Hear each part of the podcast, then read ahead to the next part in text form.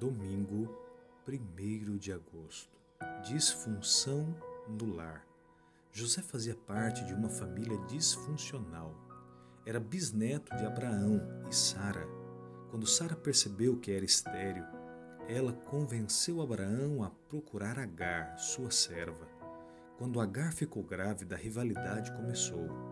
Ao crescerem nessa atmosfera, Ismael e Isaque levaram atenção para a família Isaac fez questão de favorecer Esaú e Jacó passou a vida inteira tentando ganhar o amor e o respeito do seu pai.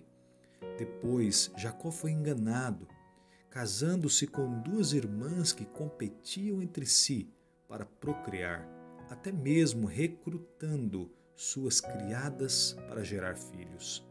A rivalidade entre as mães se espalhou para os filhos, que cresceram prontos para brigar.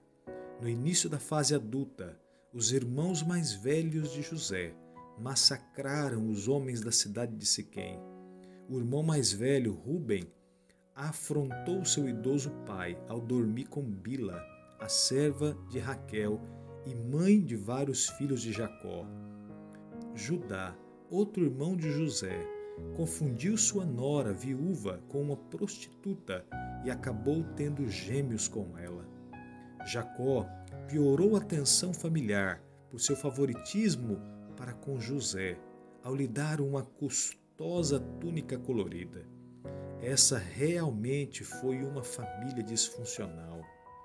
Mas por que Abraão, Isaac e Jacó foram listados como heróis da fé em Hebreus 11? Considerando seus complicados relacionamentos familiares.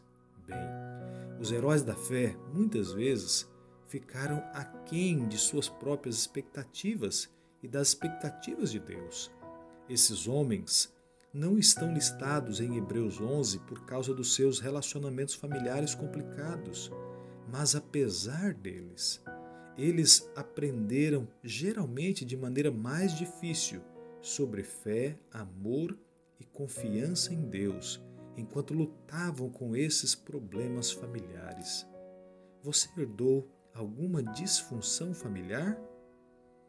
Entregue a sua vida ao Senhor e à vontade do Senhor e tenha certeza que Ele é poderoso para quebrar esse padrão e produzir um milagre na sua vida.